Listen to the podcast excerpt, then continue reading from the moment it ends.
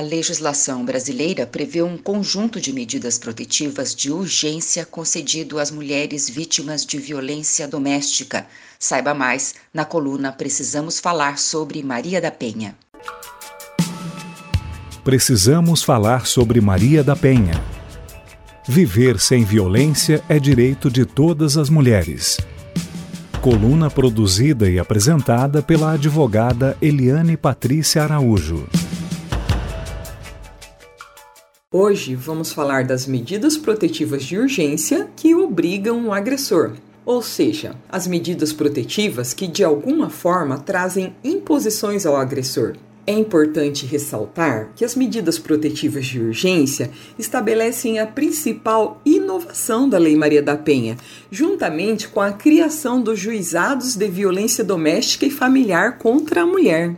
O magistrado tem uma margem de possibilidades de atuação para decidir entre as medidas protetivas as mais adequadas ao caso concreto, ou seja, dependendo dos problemas e violências que a mulher está sofrendo. De acordo com o artigo 22 da Lei Maria da Penha, Constatada a prática de violência doméstica e familiar contra a mulher, nos termos desta lei, o juiz poderá aplicar de imediato ao agressor, em conjunto ou separadamente, as seguintes medidas protetivas de urgência, entre outras. As medidas que obrigam o agressor podem ser aplicadas isoladamente ou em conjunto, conforme a necessidade do caso, e também podem ser aplicadas outras medidas não previstas na lei, mas que sejam adequadas ao caso concreto. Agora vamos comentar os incisos do artigo 22. 1. Um, suspensão da posse ou restrição do porte de armas com comunicação ao órgão competente. Isto é, cabe à autoridade policial, durante a fase policial, verificar se o agressor tem posse ou porte de armas. E, em caso positivo, essa informação deve constar dos autos. Assim, quando o juiz receber os autos, irá deliberar sobre a restrição do porte ou a suspensão da posse de arma. 2. Afastamento do lar, domicílio ou local de convivência com a ofendida. Ou seja, o afastamento do agressor do lar ou a proibição de que lá ele adentre é uma forma de combater e prevenir a violência doméstica, visto que o agressor não estará mais dentro da casa em que reside a vítima. A medida de afastamento do agressor do lar gera uma situação de tranquilidade na casa, o que beneficia a mulher, os filhos e outros familiares.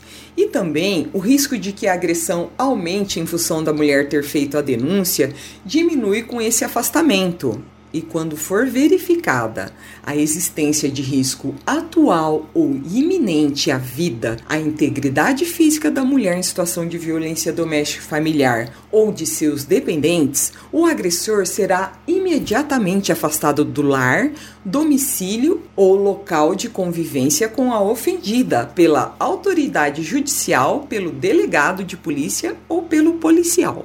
3. Proibição de determinadas condutas, entre as quais a aproximação da ofendida de seus familiares e das testemunhas, fixando o limite mínimo de distância entre estes e o agressor.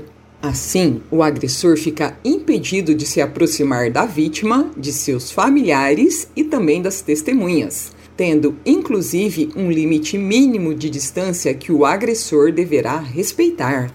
B. Contato com a ofendida, seus familiares e testemunhas por qualquer meio de comunicação: pessoal, telefônico, WhatsApp, Instagram, Facebook, etc.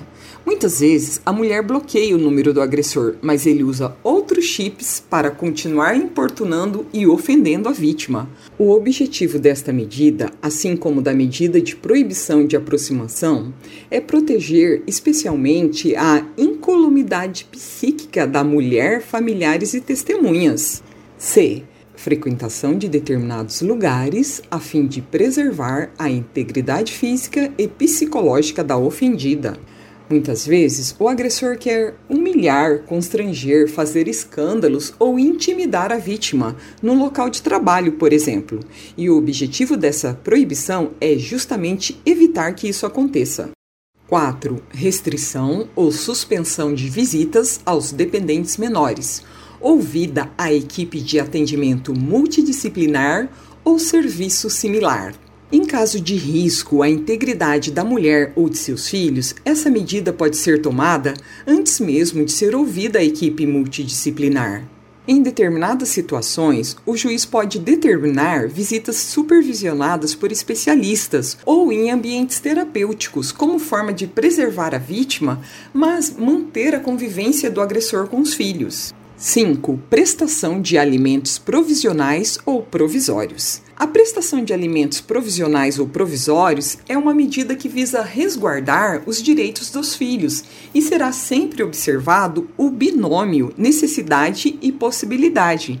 O que isso significa? Isso quer dizer que será observado as necessidades dos filhos e a possibilidade do pai pagar. 6. Comparecimento do agressor a programas de recuperação e reeducação. Aqui em Londrina, nós temos o projeto Além do Horizonte, que faz esse atendimento aos agressores. 7. Acompanhamento psicossocial do agressor por meio de atendimento individual ou em grupo de apoio. Importante salientar que, para garantir a efetividade das medidas protetivas de urgência, poderá o juiz requisitar a qualquer momento auxílio da força policial.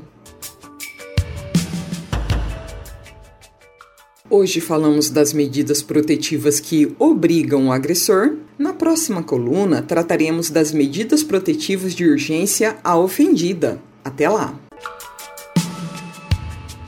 Precisamos falar sobre Maria da Penha. Viver sem violência é direito de todas as mulheres. Coluna produzida e apresentada pela advogada Eliane Patrícia Araújo. Contatos pelo WhatsApp 43 98835 9339.